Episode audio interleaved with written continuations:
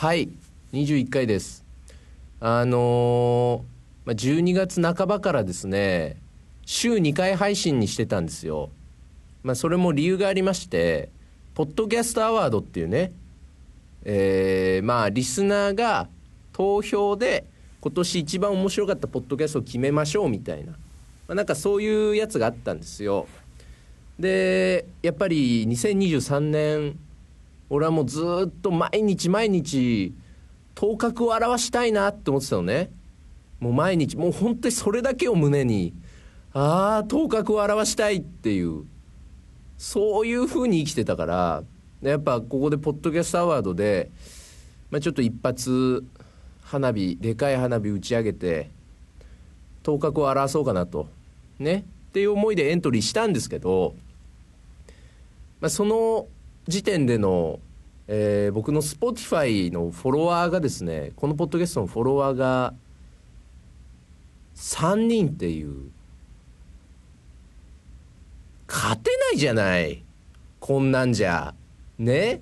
だから週2回にしたのよ。なんとかあがけないかなっていう。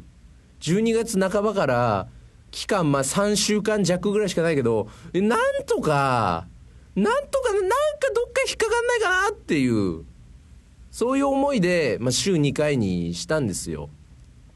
ででもさやっぱこう週1回の時点で俺はもうヒーヒー言いながら喋ってたから喋ることないじゃない。普通に生きてたら。ね。だから頑張ってさこう薄く薄く伸ばして週1回の時も頑張ってたんだけど週2回ってなると本当に大変で。まあその出来事なんて起きないから週に2回も。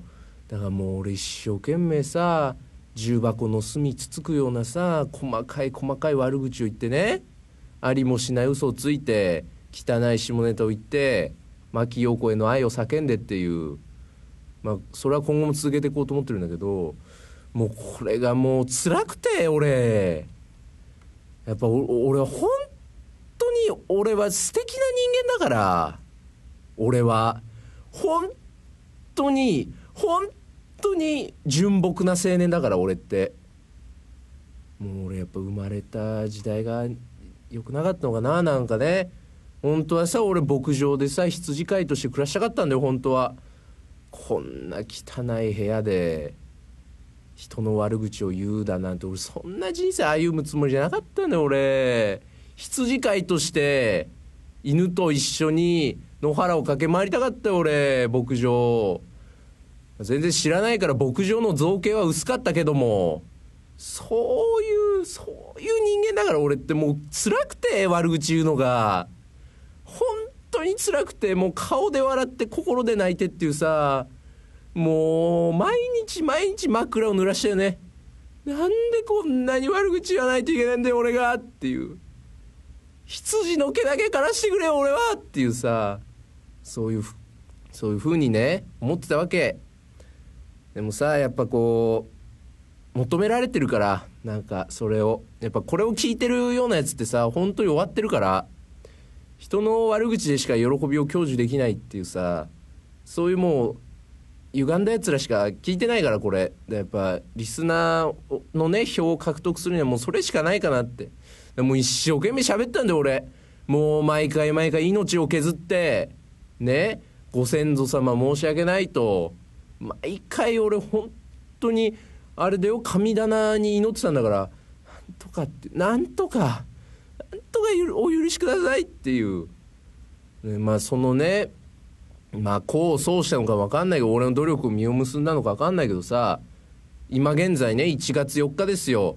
1月4日現在の俺の Spotify のフォロワーが4人っていう。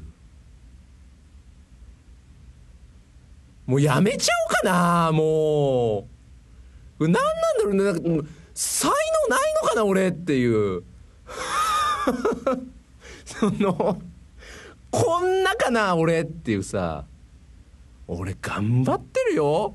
俺すげえ頑張ってると思う。自分のことを。毎日毎日さ嫌なことしかないよ辛いことしかない中でさみんなに笑顔を届けようと。日本を元気にしようと思って俺は人の悪口を言ってるのに4人って。4人って。一人で埋めるやん。頑張ったら。頑張ったら一人で埋める。もう辛くてもう。なんでこんなことなるかな。なんかなんでだろうね。なんかもうちょっとでも分析というかさなんでかなと思って聞き直したんだよ。自分の配信を。なんか聞き直してみて分かんなか分かったんだけどなんかつまんない回多いね。なんかなんかあれだね。つまんない回結構あったね。多分だからなんだろうね。うん。なかなかヒット打たないっていう。うん。やっぱ差が激しかったなんか波が結構あったよね。うん。やっぱつまんない回を聞いて離れる人が多いんだろうねきっとね。だからフォローするまでもいかないっていう。うん。なんかそういう人が多いんだねきっとね。あとはなんかあれだよね。やっぱり俺は人の上に立つ人間じゃないんだなっていうのはなんか思い知ってね。やっぱ人の上に立つ人間がさもう20回やってるからこれ。各30分ね。各回30分。もう膨大な時間ですよ。そんな時間ね世界に向けて熱弁したら100人は集まるじゃん。さすがに。人の上に立つべき人間だったら。俺はやっぱ違くて俺ってこう上に立たれて踏みつけられてそのへこへこしてで一人で家帰ってブツブツ文句言うっていう。もうそういう人間だから俺って。俺だからこんだけ喋っても4人しか集まんないんだよ。で4人の内訳の1は俺っていう。もうやめちゃおうかなもう。マジで。何だったんだろうっていうなんかこのなんか週2回にしますみたいな。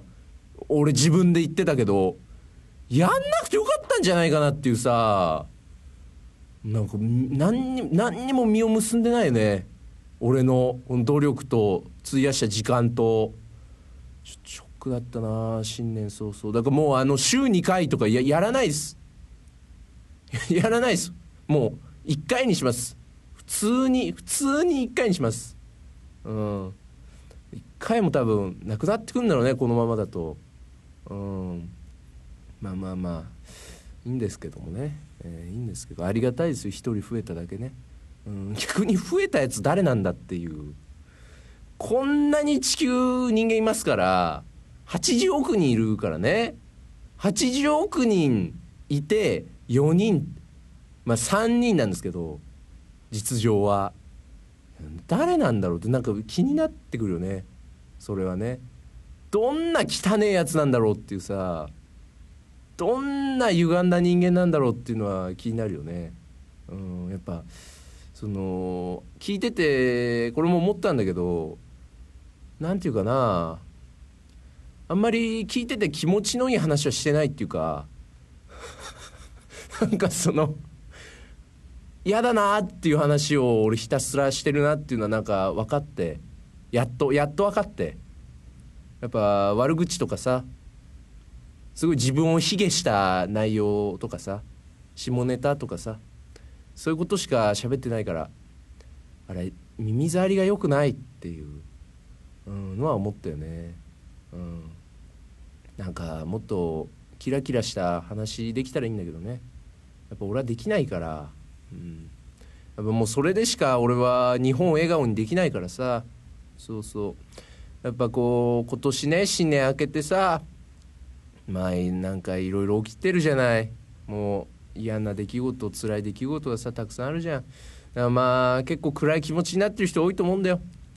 俺もさそろそろ純粋にその楽しい話日本を笑顔にできる話もうそろそろしようかなと思ってて。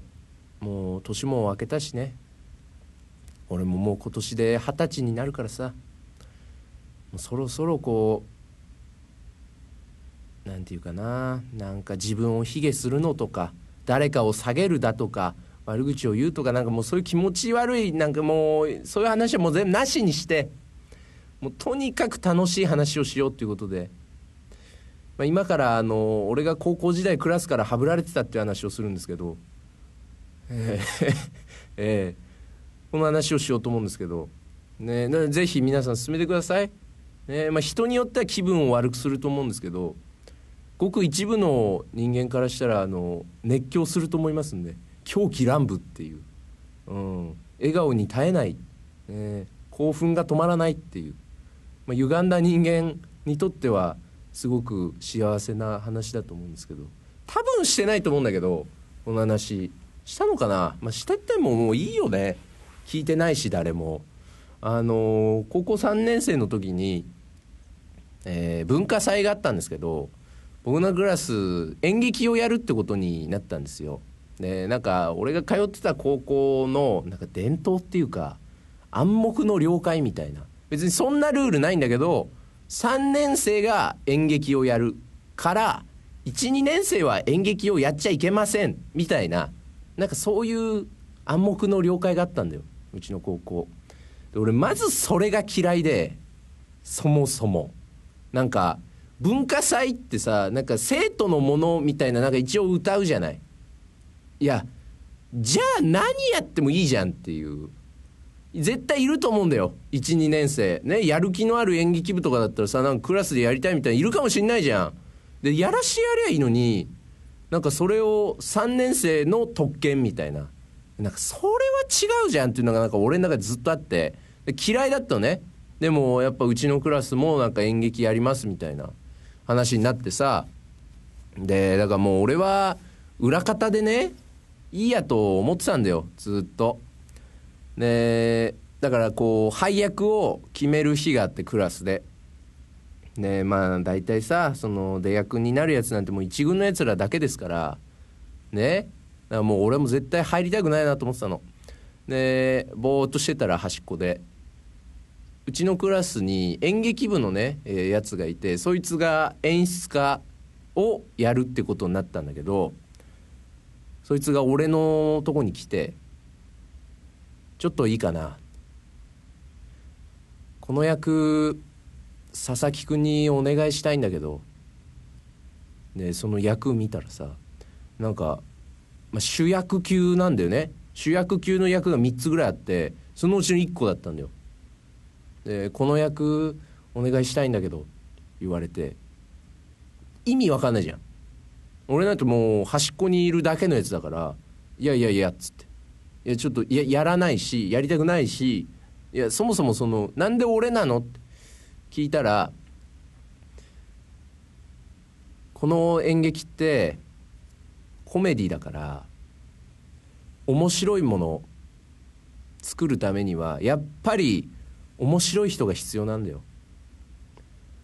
そしてこの役この演劇の中で一番大事な役だと俺は思ってる。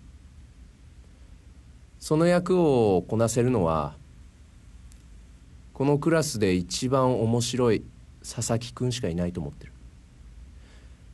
お願いできないかな。しょうがねえなっていう。そこまで言われたらしょうがねえなっていうさ。で引き受けてね。うん。分かったよって言って。引き受けて。ね。で俺と仲良かったその佐藤っていうやつがいたんだけど佐藤っていうやつもその結構大事な役でその演出家のやつから頼まれてやることになったんだよ。でやっぱ俺と佐藤はさ、まあ、頼まれてる以上ね一応こうちゃんとやりたいというかでもその演劇のさ脚本もさなんかネットから引っ張ってきた適当な脚本なんだよ。ね。でもう全然面白くないのコメディなんだけどもうほんとゴミなのね正直。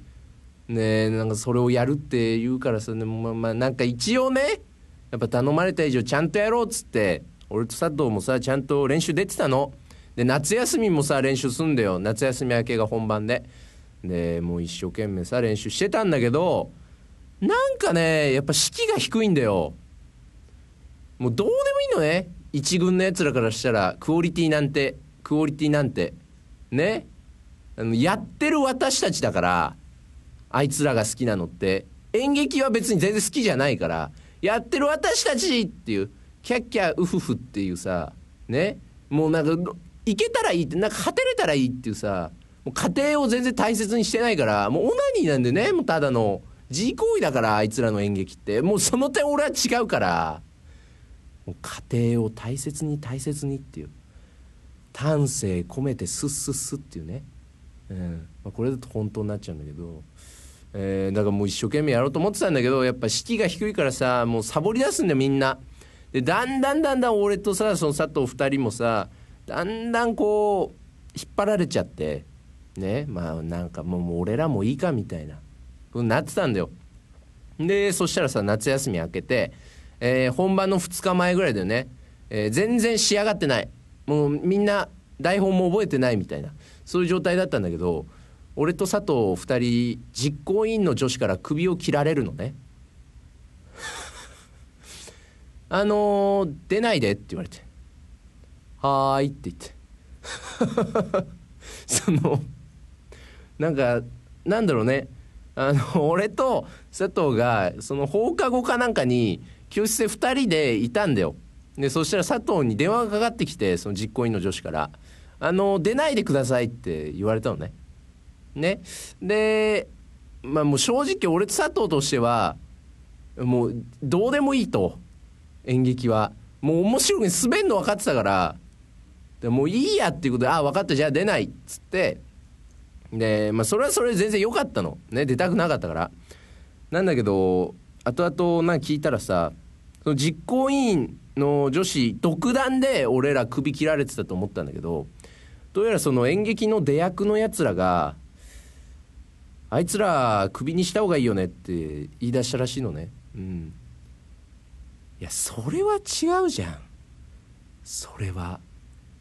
いやお前らの方がふざけてたじゃんずっと。俺ら一生懸命やってたよ。俺に至ってそのなんとかねそのつまんない脚本をどうにかできないかと思ってさその演出家のやつとさ書き換えたりとかね。内容変えたりとか頑張ってたんだよ俺。それを首を切るだなんて。クラスで一番面白いんだよ俺。恥ずかしいね言っててね。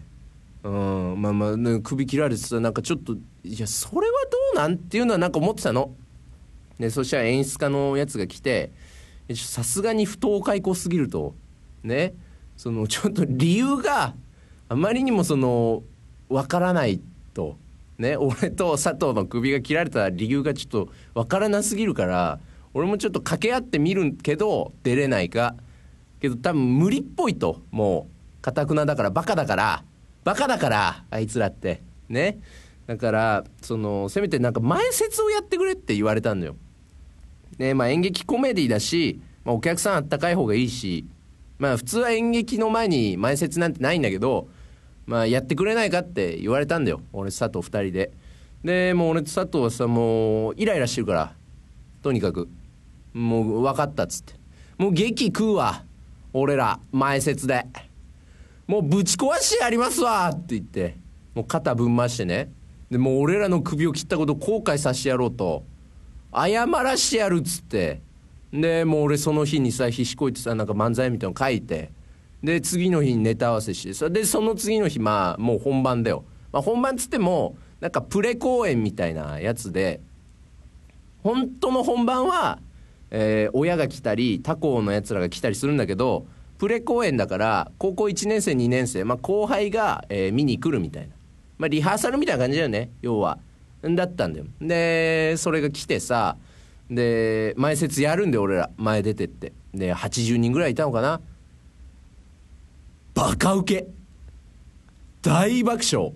もうあ教室割れるなと思った俺。本当に。ああ廊下から離れて廊下にいる皆さん窓から離れてっていう。割れるからみんなの笑い声で。割れる。ああ床が抜けそうだっていうさ。ねもうそのぐらい受けてたの。本当に、まあ、学校なんてねもう何でも受けんだよ。もうバカだから。学校って。みんなみんなバカになっちゃってるから。あの場って。だからもう何やっても受けるんだけど、まあ、とにかく受けたの。ねそれさ前説終わって。でやっぱ演劇はなんかやや受けだよね。うん。やや受け。やっぱ面白くないから演劇。で全部終わった後にさまあクラスのやつらが手のひらを返す返す。面白かったって。みんな言ってたよ。もう俺わかんないバカの言葉わかんないから俺。こんなこと言ってたと思うんだけど。ねえそんなようになんか言ってたの。わーわー言ってたの。ねそしたらさその後日ね次の日かな？次の日にちょお前ら前説面白かったから体育館で PR やってくんないかって言われるのね。でその PR っていうのは、まあ、本番だよね。大人とか、えー、タコのやつらとか見に来れる日の前日に体育館で PR をやるんだよ。あの本番こういうことやるんで来てくださいみたいのを舞台立ってやるのね体育館で。で頼まれたんだけど断ったのよ。俺と佐藤。ね？いやもうその時間ないしまず。考えるの大変だし。でやりたいことやっちゃうから俺と佐藤は。そのクラスの PR まあ PR もちろんねするけどやるってなったら。でもやりたいことやっちゃうと俺らはそっち優先しちゃうからやめてやらないですって断ったのね。でそしたらさまあ周りのやつらがさ絶対やった方がいいよって。絶対もう昨日の前説見て分かった。2人とめちゃくちゃ面白い。ぜひ PR やってくれないかな。もうみんなこの感じだったのね。しょうがねえなってなるじゃん。それは。引き受けるじゃない。そんな言われてもうっていう。もうよせやいっていうさ。ねでやることになってさ PR で一生懸命考えたんだよ俺。なんとかねこうやっぱインパクトが大事じゃない。覚えてもらうことが大切だからとにかく。3年2組僕たちはこういうことをやりますっていうのをまずは覚えてもらわないといけない。ね。だからインパクト残すために何できるかなっていうのを考えてあの思いついて当日やったのがあの俺のクラスにいた有田っていう、まあ、185ぐらいある、まあ、でかいやつ。ででかくてあのなんていうかな本当に独特な太り方してるっていうかなんて言うんだろうね AV 男優の体型なのね完全に。なんか AV 男優ってさ細マッチョいないじゃん。なんかゴリゴリしてるじゃん。でもゴリゴリした上でなんか脂肪が乗ってるでしょ？なんかちょっとぷよぷよしてんじゃん。その感じのやつなのよ。1 8 5センチ。もうだからもう AV 男優なんだよね。完全に白いんだけど。うんだからなんか東南アジアの AV 男優みたいな顔してんのもう顔がそうなの。ね？でだからさそいつはもう見た目が面白くて。で中身が面白いっていうのがや変なやつっていうのがもう学校中で知られてたのね。あいつは変なやつだっていうのが分かられてたからあじゃあこいつ使えるなっていうことでそいつに頼んで当日やってもらったのがあの舞台の上に出てくんだけどまずこうマントで体を隠してんのね。ねちょっとざわつくじゃん体育館が。ざわざわってなって。でそしたらマントバサって落とすんだよ。そしたらこの腹に「騒ぐ」っていう漢字1文字書いてあってビニールテープで黒いビニールテープで貼ってあるんだけど「騒ぐ」って書いてあって。でまたちょっとざわつくじゃん。そしたら今度はあのずっと無口ね。この間ずっと何にも喋んないで。そしたら今度はあの体育館中に背中を向けるのね。でその背中を向けたらでかでかと QR コードが貼ってあるんだよ。でその QR コード見せつけた後に舞台上から飛び降りて体育館のあのクラス整列してるじゃない？各学年1クラスずつ。その列の中を走り回るのね。でこう体育館の四隅とか真ん中とか各ポイントで立ち止まる。でその QR コードを読み取るとうちのクラスの美術部の子がなんか PR で書いたポスターみたいなのが画像が出てくるのね。でその画像を見るとこう演劇のタイトルとえー、やる教室場所とあと時間とは書いてあるわけ。あらすじみたいなやつとか。それを当日やったんだけどやっぱもうこれ以上のさ PR ないなっていうのは思ってたの。ね。なんかやっぱもうこんだけインパクトあってしかもその QR コードってなんか楽し楽しいっていうか面白いじゃん。なんかこう自らこう受動的じゃなくて能動的にこういけるじゃない？見る側からしても。ただただこう受けるだけじゃなくて自分からっていうのがいいなと思ったの。で本番当日やるじゃん。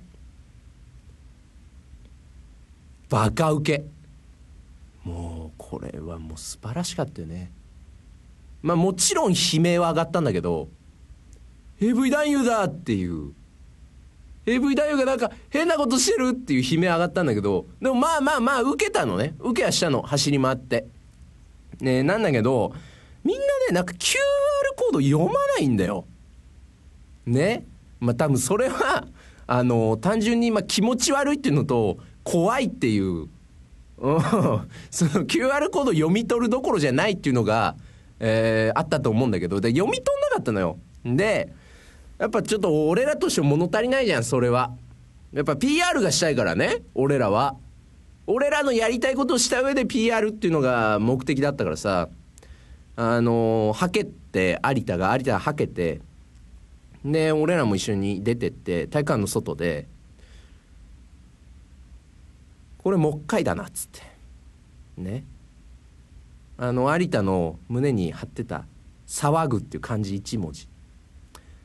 これを「再」っていう「再び」っていう漢字1文字に変えて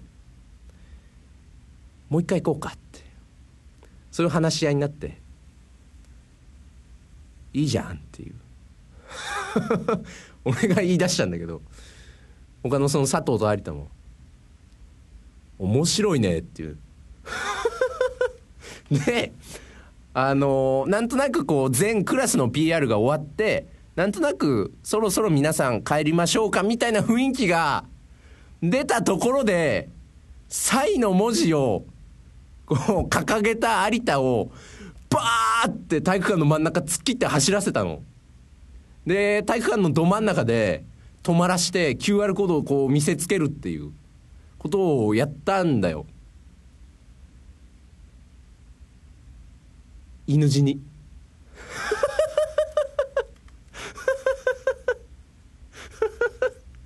あのもうみんな引いちゃって。もう俺今でも鮮明に覚えたんだよ。あの1年以上前だけどあの QR コード貼り付けた背中がこう列の中に突っ込んでいく姿もう俺今でも覚えてて。あ死んだんだってもう俺一歩目で分かったの俺。ああいつ死んだっていう。で体育館のど真ん中であいつが死んだのね。完全に完全に息絶えたんだよ。あいつはそこで。で俺絶対黙ってろって言ったの。もう喋ったら面白くないからもう絶対もう終始無言でやれって言ったんだけど体育館から外に戻ってくる時にそのクラスのやつらがさ「お前有田お前 PR しろよ!」ってもうブチ切れたのね。でそしたらその有田もプレッシャーに負けてさ「あの3年2組どこどこでやります来てください!」ってそのはける時に言っちゃって。もう台無し。もう俺がやりたかったこと全部崩れて。ああまあやりたいことはやったんだけど面白かったし犬死に含めて。犬死にも含めてずっと俺は楽しかったんだけどそれでさなんか終わった後にさ担任が来てね。あの有田君大学行くために奨学金借りてます。それもどうなるか分かりません。って言われて。佐々木君俺ね？佐々木君俺ね？君大学推薦だよね？それもどうなるか分かりませんって言われて。こんなことで俺たちの人生はサイがダメだったのかな。再び行かなかったらあいつが犬死にしなかった俺たちよかったのかな。先生もさ聞いたんだよ。何がダメだったんですか？って。サイがダメだった。そうなんだ。サイまでは良かったんだっていう。いやもうさなんかねなんかっていうことがあってさねその後まあしょぼくれていくじゃないなんか怖い怖いじゃんやっぱ脅されると。まあまあ結果から言うと推薦は消されなかったり奨学金もなくならなかったんだけど、まあ、やっぱ怖いじゃん先生から脅されると。でしょぼくれて帰ってさねなんか教室戻るじゃん。そしたらその男たち帰ってくるんだけど女子が一人も帰ってこないのね。ね一人の男子から言われたのがあの女子がブチギレですっていう。女子が今廊下で話し合いを行っていますって言われて。多分俺たちの処遇を決めるんだろうね。その話し合いできっと。ねね。あらまずいっていう。大変なことになってるじゃないっていうさ、ね、教室さとりあえず待つじゃん。俺と有田と佐藤3人で。待ってて。でそしたら女子がさ10分ぐらい経ってからかな。一人一人暗い顔して教室に入ってくんだよ。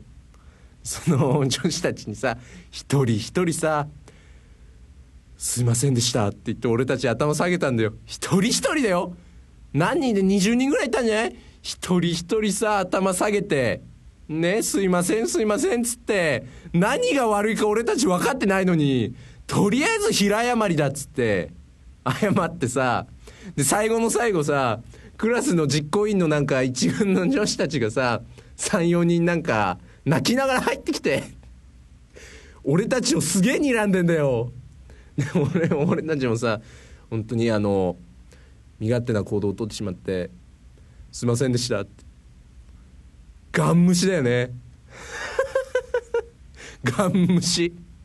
でその後もさなんかこう全員集められて演出家のやつにさ俺と佐藤と有田前に立たされてマイク渡されて「これはちょっと謝った方がいいかもしれない」って言われて演出家から。俺がマイク持ってさまあいいよ俺が主犯だからね。俺がマイク持ってこの度は本当に自分勝手な行動をとってしまってすいませんでした。3人で頭下げて。でなんか俺マイク変わってくれんのかなと思ったの。佐藤と有田。なんか一人一人謝罪の言葉かなと思ったらまあマイクを受け取ろうとしない。もうだから俺が必死に一人で頭下げて「すいませんでした」っつって。ねまあ俺が主犯なんだけどまああいつらマイク取らなかったよね。ねそれまあっていうことがあったの。ね。でまあそこからまあ俺はかなり冷遇されてね。クラスで。ええ。もう加害者だから俺は。加害者と被害者になったからクラスメートから。ね。でまあっていうことがあってで卒業したんだよ。そんな高校3年生だったの。で時は2023年12月31日ですよ。俺紅白見てたんだよ大晦日。ね紅白見てて純烈が出てたのね。で司会有吉さんでさあのー、なんか次は純烈さんでっつって、ね、紹介したんだけど今年の純烈は一味違いますと。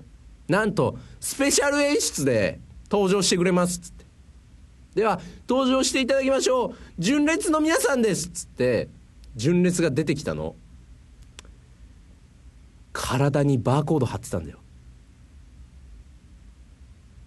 有吉さんがさその有吉さんじゃないか浜辺美波さんか。が純烈さん今年はその体に貼ってある QR コードを読み取ると NHK のサイトに飛びますと。ね、テレビの前の皆さんも QR コード QR コードを一緒に読み込みましょうっていうわけ。俺は間違ってなかったんだと思って。俺は間違ってなかった。高校3年生あんなに頑張って作った QR コードが誰にも読み取られずクラスからは冷遇され担任の先生には落とされたけど俺は間違ってなかった。NHK がやってるんだから間違いない。国民からお金を取って生計を立ててる NHK がやってることなんだから間違いないよっていう。もう俺そう興奮してマジで。いやえっていう。まマジじゃん。って俺やってたよこれって言って。でさ俺テレビの画面をさめちゃくちゃ写真撮ってさそう佐藤に送ったんだよ LINE で。で俺たちは間違ってなかったんだっつって。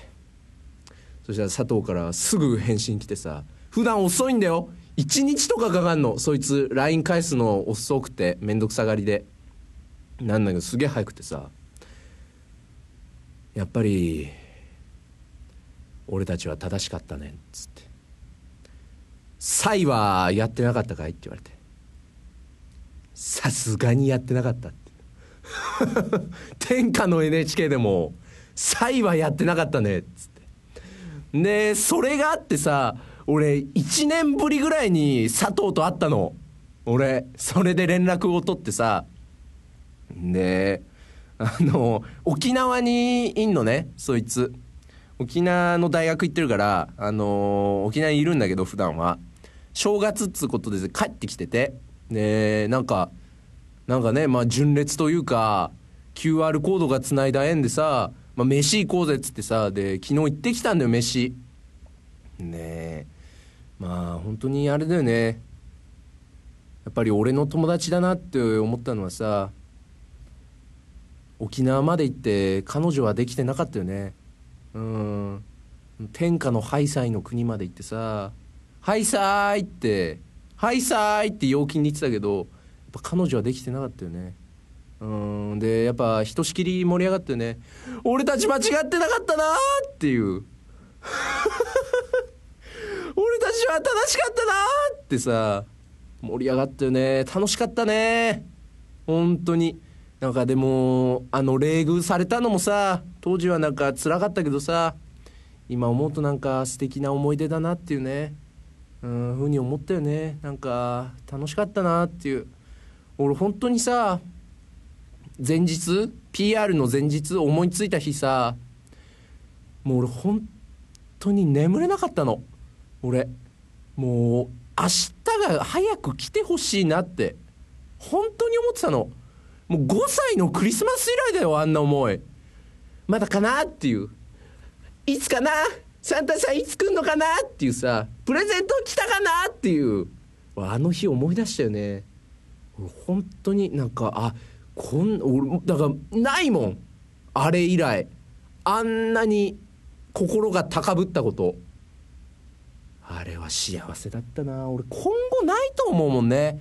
やっぱりあれを超える出来事。だっていやもう。まあねいい思い出ですよ。本当に。なんかね、まあ、素敵な思い出だよね。まあこれでね少しでも日本が元気になったらっていう。ならないんだろうねきっとね。